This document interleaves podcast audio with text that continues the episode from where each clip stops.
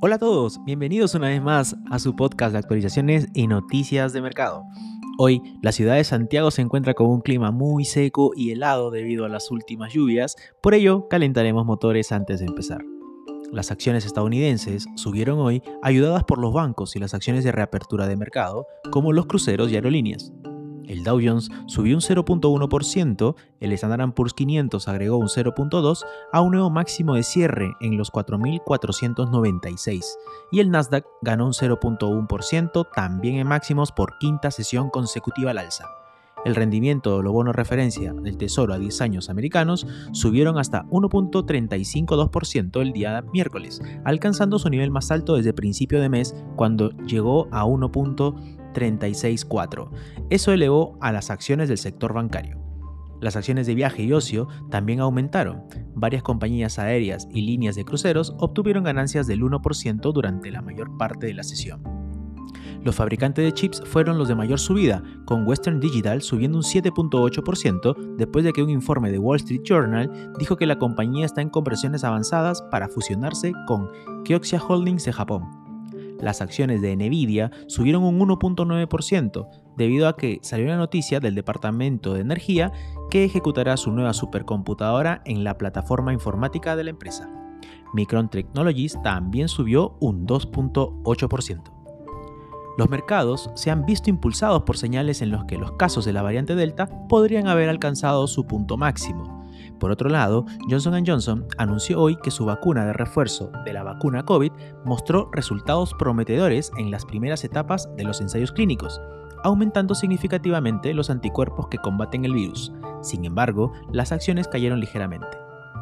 Delta Airlines dijo el día miércoles que aumentaría las primas de seguro médico para los empleados no vacunados para cubrir los costos más altos de COVID, la empresa tiene alrededor de 75.000 empleados y aproximadamente el 75% de ellos están completamente vacunados.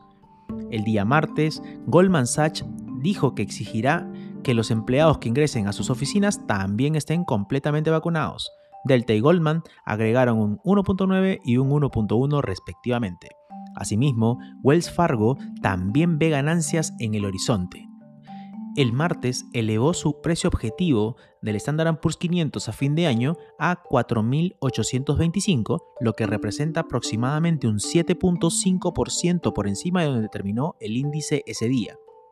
Se ha visto que durante los últimos 33 años ha habido 9 casos en los que el Standard Poor's tuvo un retorno de más de 10% en los primeros 8 meses del año.